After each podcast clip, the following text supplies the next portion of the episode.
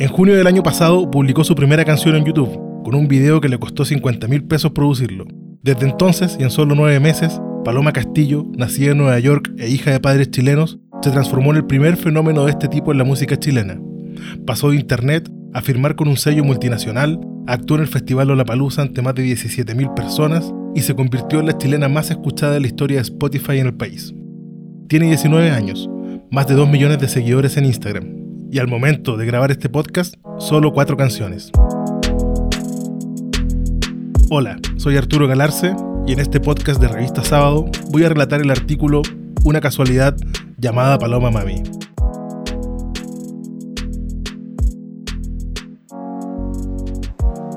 Paloma Mami camina a toda velocidad por los pasillos del canal Mega, rumbo al estudio del matinal Mucho Gusto, seguida por su staff, por productores, por periodistas y por decenas de curiosos que quieren una selfie, un beso, un abrazo o examinarla nada más como si intentaran encontrar algo.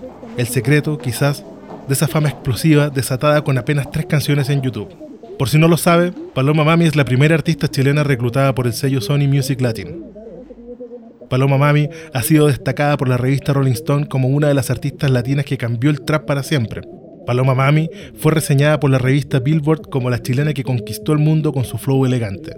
Paloma Mami, según Spotify, es la artista chilena más escuchada de la historia del servicio de streaming en el país. Son las 11.40 m y el estudio del matinal es un hervidero de gente. Nunca había pasado algo así en el set, dirá luego una productora, mientras otro funcionario se aventurará con un diagnóstico fatal. Esta chica mató la televisión. Sus palabras, algo exageradas, tienen sentido. Paloma Mami se popularizó sin apoyo de la industria del entretenimiento y es esa misma industria la que la busca y ruega por ella. Esta entrevista, por ejemplo, debió coordinarse con dos meses de antelación y no hubo sesión de fotos por requerimiento de Paloma. Para el director de televisión y del Festival de Viña, Alex Hernández, su fenómeno representa el primer caso chileno en que un artista no necesita de la industria del espectáculo para volverse masiva. Es una chica que que se está haciendo sola, o sea, hay un sello atrás, un sello que ya la firmó, creo, pero pero ella nace nace de su propia motivación, autogestionada, es el propio público el que la, el que la instala a ella y a estos artistas que nacen desde ahí, eh, sin ningún tipo de estructura eh, predeterminada, como era antes, que no tenía una estructura al lado, era imposible que un artista pudiera darse a conocer o crecer. Ahora huele sofrito. Para protegerla de tanto asedio, la producción del matinal ha resguardado a Paloma en el backstage de la cocina del programa. Hay cajas de huevos, restos de verduras sobre un mesón y una mujer cocinando. Paloma Mami revisa su celular. Sus largas uñas postizas repiquetean sobre la pantalla mientras mira su Instagram del que debe despegarse cada vez que un trabajador del canal logra entrar para pedirle una foto. Se cuentan 38 selfies en total, incluidas las solicitadas por tres actores que Paloma no conoce, Dayana Amigo, Fernando Godoy y Antonella Ríos, y por los animadores del programa, de los que Paloma ni siquiera sabe sus nombres.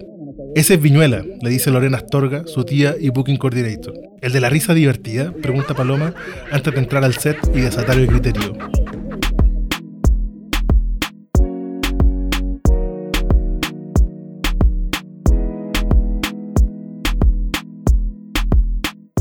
El nombre de Paloma Mami es Paloma Castillo Astorga. Nació en Manhattan, Nueva York, y es hija de dos chilenos que se radicaron a mediados de los 90 en Estados Unidos el arquitecto Jorge Luis Castillo y la traductora en inglés y francés Andrea Astorga. Allá, contará en algunos minutos Paloma, no era la misma que hoy vemos. Allá, dirá, era una tomboy, es decir, una niña que prefiere jugar con niños, que se viste como niño, que usa la misma ropa casi todos los días y que según su madre llevaba la comida al colegio en una bolsa de supermercado. Su tía Lorena Astorga, en su departamento en Vitacura, le recuerda de sus viajes en Nueva York. Y yo la fui a ver a partido en Central Park. ¿Sí? A su liga con puras niñitas. Entonces no era mi nada, cero mil. Era un niñito pelito corto y era así medio así divertida para caminar. para, mi, para mi matrimonio, imagínate, mi matrimonio, ella se puso un vestido, se puso el vestido, se lo sacó al tiro, al tiro con chor y era un niñito. Era un ¿Cómo se puso el vestido y después se lo, se lo sacó? No, no soportaba los vestidos, era un niñito. Estaba hablando cuando yo tenía 10, 11, 12, recién a los 13 empezó como de repente, ¿qué le pasó a la paloma? Fue una cosa muy así. El regreso a Chile fue después del divorcio de sus padres. Según Andrea, su madre y actual manager, haberse encontrado sola y a cargo de sus hijas en una de las ciudades más caras del mundo fue suficiente para decidir volver y rearmar su vida. Hoy es viernes, Paloma Mami está sentada en un café de Las Condes, vestida con pantalones blancos, chaleco blanco, zapatillas blancas y lentes naranja, tomando un chai latte, acompañada por su madre y Sofía Castillo, su hermana. Antes de hablar de música, de la fama, del éxito, habla de su adaptación a Chile. ¿Ustedes no querían tanto venirse para No. ¿Por qué? No, porque estábamos en Nueva York y ya era. Yo tenía 16, imagínate. Esa edad es como la edad más crucial para una niña así. Entonces yo ya no quería conocer nueva gente, especialmente porque yo soy una persona muy antisocial, así como que no me gusta hablar. Y decía, ¿cómo voy a hablar y más en encima el en un idioma que yo tenía un acento horrible, así yo, no, no, no. En Santiago, Paloma Mami y su familia vivieron en el departamento de su tía Lorena. Junto a su hermana entraron al colegio Life Support de Las Condes, un colegio de educación personalizada y que en general recibe a niños que necesitan revalidar sus estudios. Tus padres lo han dicho, le pregunté a Paloma. Pretendían que estudiaras una carrera normal. ¿Era tu idea también? En verdad no, como que yo nunca, nunca, nunca me había... ¿No tenía nunca, claro? No, tenía claro. Yo, no, yo, gracias a Dios que pasó justo cuando estaba en el colegio, cuando empecé. No, gracias, estoy bien. No. Gracias. ¿Quieres que le tiro ese? Eh, sí, por favor, muchas gracias. ¿Y agua? Está bien. Bueno, ahí tiene. Ujú. Em, eh, gracias a Dios que, que llegó justo en el tiempo cuando estaba terminando el colegio, porque en verdad yo no sé qué iba a hacer. Yo creo que, no sé, no, no me lo imaginaba, pero no iba a estudiar, no iba a ir a una universidad, Sí, no iba a tomar la prueba de, de la PSU. Siempre sabía que nunca, desde chica, en verdad, no- siempre nos siempre. sentíamos como diferentes. Siempre sabía que no estaba hecho para ir al colegio, es- es- estar con unas amigas, eh, estar en la- estudiar en la universidad. Sabía que no estaba hecho para eso. Yo sé- siempre sabía que era muy diferente, que nunca iba a estar viviendo feliz si no es ser diferente, como que salir del resto, ser alguien que muchas personas pueden ver. Sofía Castillo le interrumpe. Retomando la conversación, dice que una de las cosas que les impactó de Chile fue descubrir cómo las miraban las mujeres en la calle, generalmente con muecas de rechazo. Para ese entonces, agrega, Paloma ya no era un tomboy, y su estilo, el mismo que muestra en sus redes sociales. Aún así, creían que la situación iba a ser como en Nueva York. Allá, si te gusta el estilo de alguien en la calle, lo paras y le dices lo bien que se ve, dice Sofía. Paloma Mami agrega. ¿Tú crees En la que- discoteca. ¿Tú ¡Wow! crees que... Shh, espera, cálmate. ¿Tú crees que acá caminando en la calle, ¿tú crees que alguien nos ha dicho un comentario positi- positivo? Nunca en mi vida. Nunca en mi vida he escuchado un O de las mujeres tampoco. ¿Tú crees que, estoy hablando? No, de los hombres. No me, no me escucha No, cuando hablo. Que estoy ¿cómo se diciendo de... Sí. Sí, estoy diciendo en mujeres, eh, mujeres, eso, sí. estoy diciendo, si estoy comparando eso. Siempre Que de cuando, cuando antes que era famosa y todo, eh, nunca habíamos recibido un comentario así en la calle y nosotros como que era, no, no como que lo esperábamos, pero eh, por lo Era menos no queríamos, era natural, no Sí. queríamos que las mujeres nos miraban como así con cara de feas, ¿Y cara horrible. No, a- ahora, Ahora ya no, ahora cuando no. llegaste, Ahora cuando llegué. Sí. Dios mío, lo que pasa hasta Yo en la disco nos la última una vez mujer la- nos, pe- nos peleaban las mujeres con- conmigo especialmente cuando yo andaba sola y la Sofía no, no iba a veces y yo me peleaban todas las mujeres me decían puras cosas y yo como que oh me hacía la tonta me hacía la tonta ¿Qué cosas te decían? me acuerdo una vez una niña me dijo eh, regresa a tu población y yo bueno, vengo de Nueva York qué población es esa así. Aunque claro, explica, en Nueva York también le tocó presenciar y vivir los efectos del slut shaming. Un concepto que significa tildar de prostituta a las mujeres y hacerlas sentir mal por su forma de vestir o por comportarse sexualmente como lo estimen conveniente. Alguna vez, dice Paloma, también le tocó vivir ese tipo de agresiones. Sin embargo, explica, en ese momento su colegio decidió intervenir los cursos con clases de feminismo y empoderamiento femenino. Así entendieron cosas tan simples como que estaba bien vestirse como ellas quisieran. En tus redes sociales, le pregunté a Paloma, sueles subir fotos sensuales mostrando tu escote y en bikini. ¿Te han tratado mal por eso? Ahora me tratan así, pero ahora como que ya no pesco porque es por internet. Pero en persona, en, en- cuando era joven, sí me trataban así. Cuando era joven. Cuando era joven. Cuando era en Nueva York, cuando estaba en el colegio en Nueva York, sí me trataban así. Eh, pero yo nunca, nunca, nunca, nunca pesqué porque siempre tenía esa, ese, ese, ¿cómo se llama esto? Cuere chancho.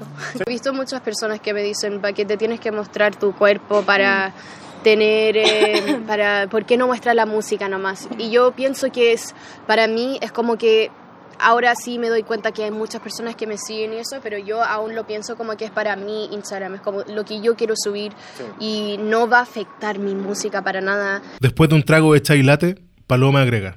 Yo sé que no, no sería tan exitosa solamente por mi imagen. Mi imagen. mi imagen no, no, porque yo ya he visto mucha gente bonita, bonita, muy linda y no, no llegan tan lejos. Solamente la imagen no, no va a durar para siempre.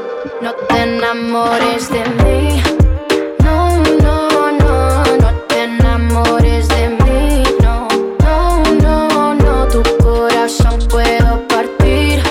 Una noche del primer año de Paloma en Chile, su tía Lorena Astorga la invitó a salir.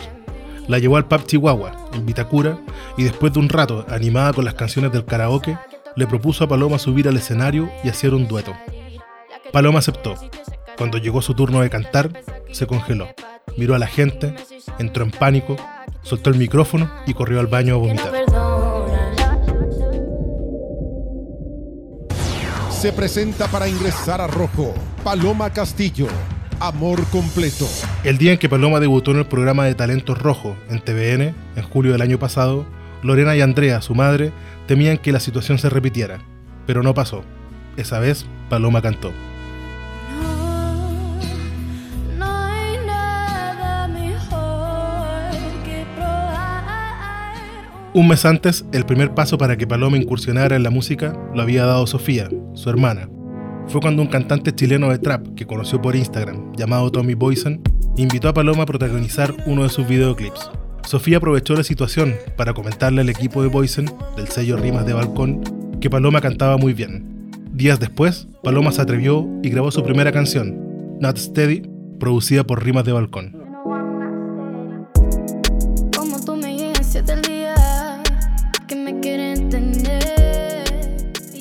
Luego, grabó el video.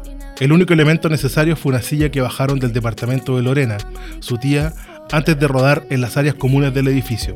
El 24 de junio del año pasado lo publicaron en YouTube, en el canal de Paloma Mami. Días después vino la llamada de Rojo, para que se sumara como participante. Meses antes había enviado un video casero para postular al programa. En el café, Paloma ya terminó su chai latte.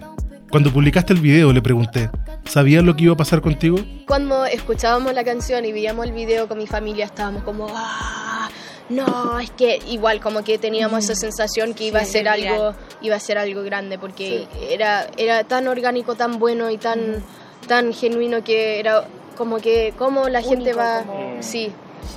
¿Cómo pueden ignorar este, este palazo?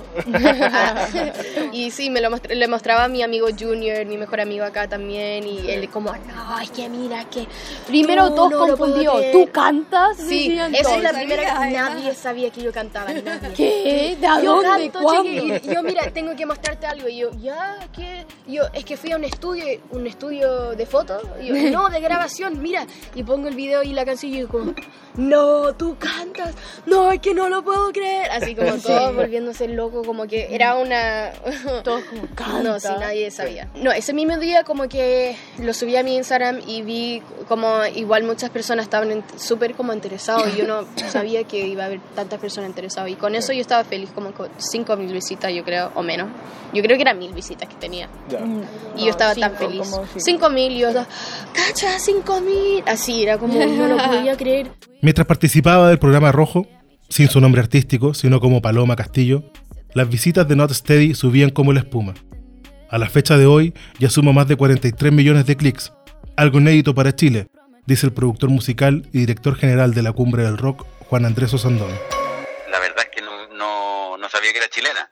Yo no sabía que había estado en rojo, no había seguido mucho ese proceso tampoco. Yo solo vi ese video y cuando vi el video ese en YouTube yo dije que no, esta cuestión es especial. Cuando caché que era chilena y necesito cachar quién es, porque esto no lo había, esto es diferente, no es, indudablemente aquí hay una, hay una propuesta que, parece como es urbana, pero eh, pero no es reggaetón 100%, tampoco es trap 100%, es una cosa que está como en el medio, como que tiene un poquito de Rihanna, como que tiene un poquitito de varias cosas, eh, pero que no se parece en definitiva a nada. Entonces, la verdad es que me impresionó harto y por eso la empezamos a buscar. En el programa, sin embargo, cuenta la misma Paloma, la relación no era la mejor con sus compañeros. Según Eduardo Cabezas, gerente de producción de TVN, Una de las situaciones que ocurría era que Paloma desconcertaba a sus oponentes. Su actitud, el estilo, además tenemos que tener que pensar que ella cre- creció en Nueva York, entonces en el fondo era como, para nosotros era como esta chica que viene con otra mirada, que, en el fondo desconcierta a sus compañeros, eh, de repente porque eh, es otra la personalidad, claramente tenía una tendencia súper clara de lo que quería hacer. Sin embargo, a tres semanas de su llegada, Paloma Mami debió enfrentar un duelo de eliminación junto a uno de sus compañeros de equipo. En el formato actual del programa, los participantes trabajan bajo el alero de un coach, y Paloma y su contrincante eran pupilos del cantante Leandro Martínez, finalista de la primera temporada del programa. Al finalizar el duelo, Paloma Castillo fue salvada por el jurado de la competición. Aún puede verse en los videos colgados en el canal de YouTube del programa, donde estratégicamente el nombre de Paloma ha sido reemplazado por el de su nombre artístico.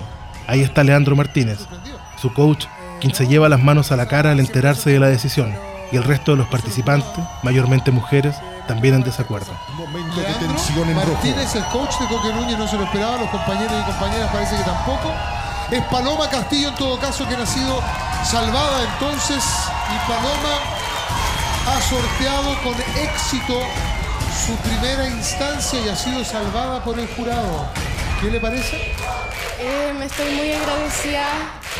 Eh, muchas, muchas gracias. Lorena Astorga, su tía, que hasta entonces trabajaba como ejecutiva de ventas por una empresa, miraba todo por televisión. Leandro Martínez se tomaba la cabeza, no quiere saber nada. Partí al canal al tiro, recuerda. Ella estaba llorando. Me contó que cuando se fue a sentar, nadie le daba un espacio.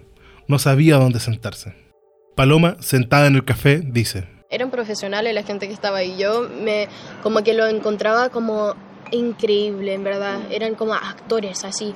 Y yo estaba ahí, me acuerdo, así, no sonriendo todos los días y me, me tenían que gritar los que estaban grabando. Paloma, sonríe que te están mostrando cada vez en la cámara y no sonríes. Y yo, oh, lo siento. Y como que soy una persona tan real como yo y la Sofía, las dos somos tan reales como que no voy a pretender que me gusta algo si no me gusta. ¿Cachai? Y era súper difícil para mí estar. Esta, era súper- estaba súper incómoda todo el tiempo, súper incómoda. No era mi ambiente. Ningún participante de Rojo fue autorizado para dar una entrevista para este reportaje. Y el cantante Leandro Martínez no quiso emitir comentarios. ¿Te desilusionó la reacción de Leandro Martínez? Le pregunté a Paloma. No me dolió porque yo nunca, nunca lo conocí a él, entonces no me di cuenta tampoco hasta después. Tiro yo- tu coach. Sí, pero lo- no lo sentía él, pensaba que él también estaba compitiendo contra mí, así. Pero eso era en, en verdad como que todo ese momento era súper... Yo podía ver todo ahí, ahí el público así como que... Y yo nunca había sentido tanto odio en una pieza así. Como... Días después, Paloma Mami publicó un mensaje en su Instagram anunciando su retiro de Rojo. Según Andrea Astorga, su madre, la decisión se tomó cuando estudiaron en profundidad el contrato que el programa les ofrecía. El mismo que, según Eduardo Cabezas, productor general de TVN, ha firmado el 99% de los participantes. Andrea Astorga, en el café junto a Paloma y Sofía, dice: llamaron que quieren que Paloma fino, si no Paloma no sale. Y yo dije, tú no puedes forzar a Paloma. Este no es su idioma, le dije, este que es mi idioma, yo necesito asesoría. Así que no lo vamos a filmar. Mañana cuando te tenemos una respuesta mañana. Y a primera hora, el otro día de lo que pasó, Paloma, yo la acompaño y Paloma dice, yo quiero ir. Yo dije, tú no tienes que ir, yo voy personalmente y digo que tú no vas a participar porque tú no tienes ningún contrato.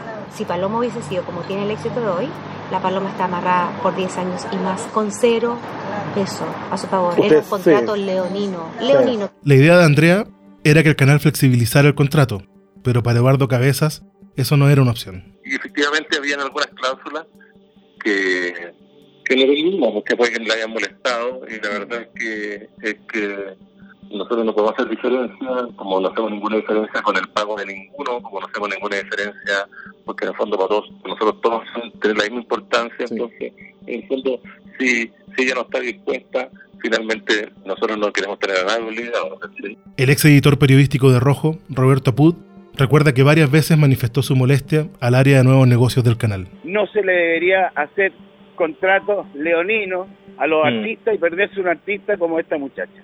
¿Me entiende? A mí ya el hecho, cuando él, ella se paraba ahí en, en el, en el rojo, hablaba, ella Mm. tenía una parada distinta, una forma de expresarse distinta, y yo creo que eso hay que saber leerlo.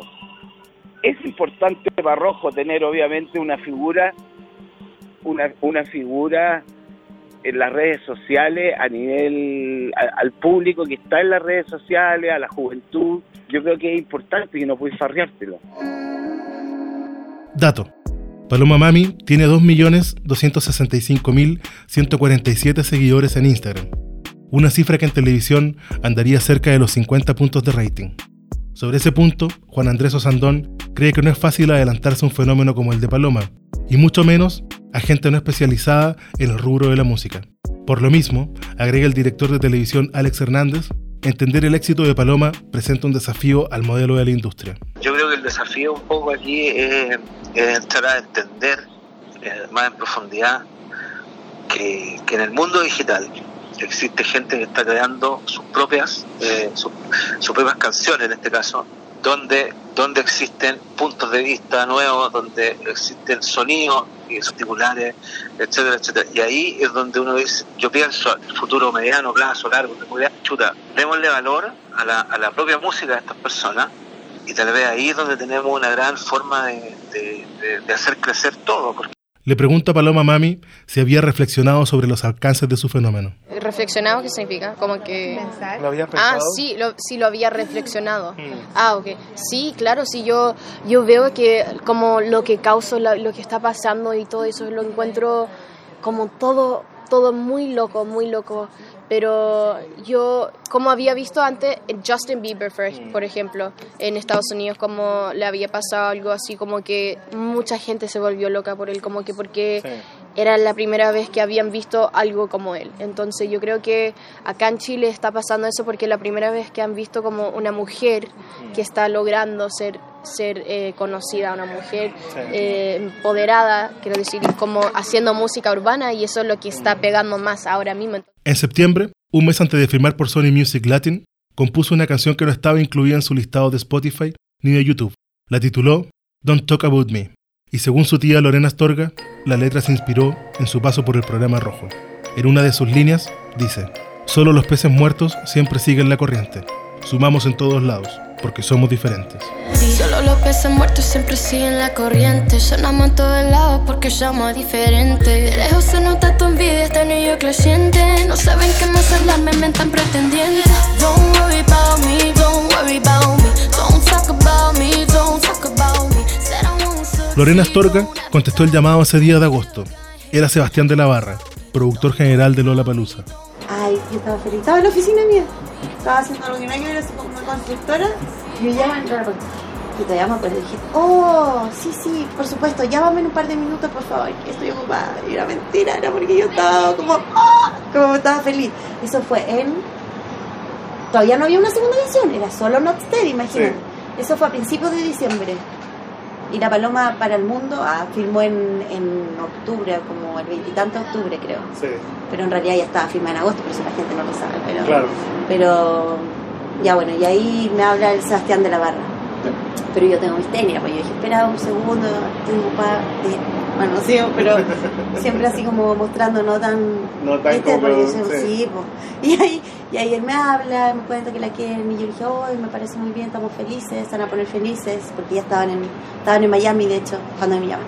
Eh, de todas maneras tengo que hablarlo, eh, ahora le dije, hablemos de presupuesto, tiro. El último sábado de marzo, Paloma Mami salió al escenario en Lollapalooza. Lorena, Andrea y toda la familia fueron con poleras de paloma. Ella, en tanto, no pudo creer lo que veía. Lo dijo en vivo. Estoy nerviosa. Frente a ella, en su primer show masivo, con solo un par de presentaciones en discotecas encima, había más de 17.000 personas atentas a sus movimientos. El show, reconoce Paloma, tuvo los ripios de una primera prueba de fuego. Un violinista fuera de tono, un garabato suyo cuando olvidó una letra y un desborde de público en cualquier minuto se iba de las manos. En total, fueron 20 minutos de show, el espectáculo más corto de la historia de Lollapalooza en Chile. Amasando el éxito, hoy Paloma Mami cree que la organización subvaloró su presencia. Le pregunto, ¿sabías que podía ocurrir eso? Eh, no sabía que iba a ocurrir eso, pero yo sabía que sí no me valoraban tanto mm. la gente que Nosotros siempre dijimos que no tienen idea que es la paloma, no, nos reímos por Era eso, como que ellos no, no, cachaban. No cachaban bien quién... No veían la visión, no veían el talento, no, no cachaban. Como tú me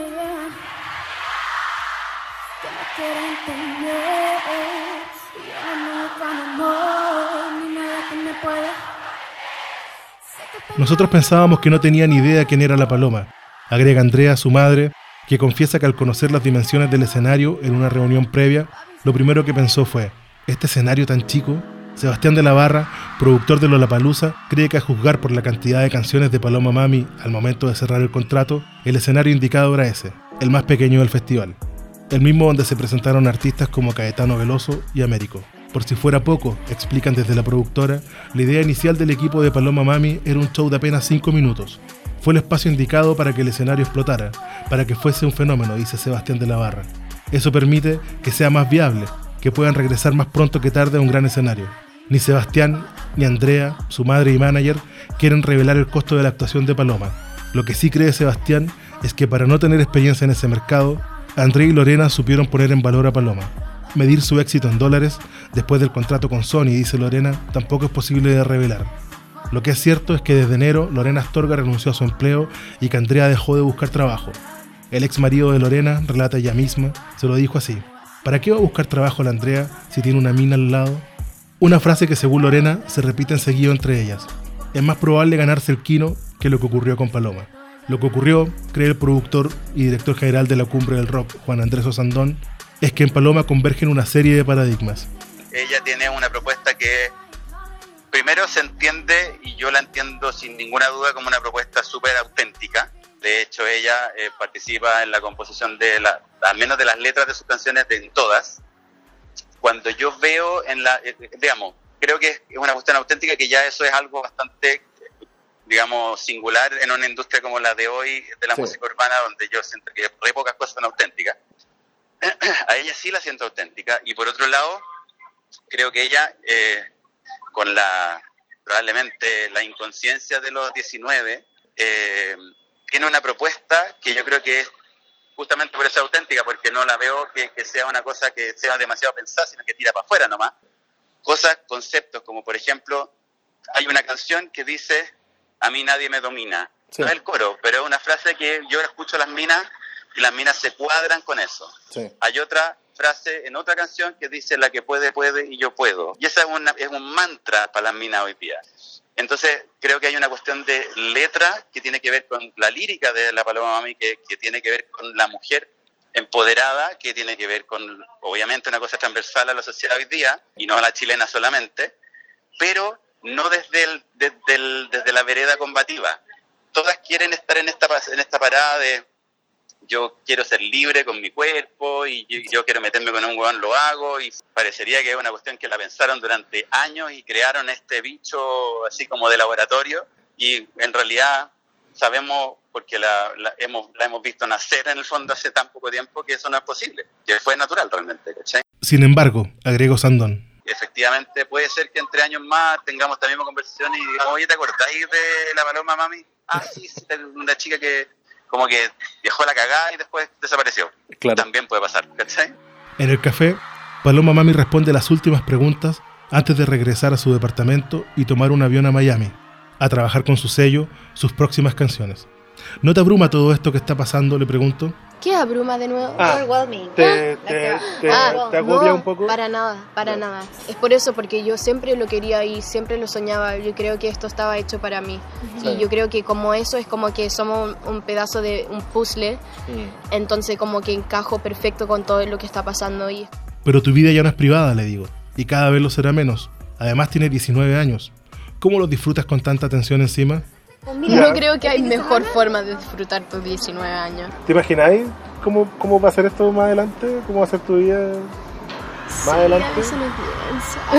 Sí, yo espero que sea, sea similar a esto, pero con más, más éxito, más logro, más, Sí, más cosas sí que he logrado. sí. Esta canción, para todas las mujeres acá que son iguales que yo, que no les gustan enamorarse, que no quieren una relación, que quieren pasarlo bien, ¿verdad? No te enamores de Muchas gracias, Lola.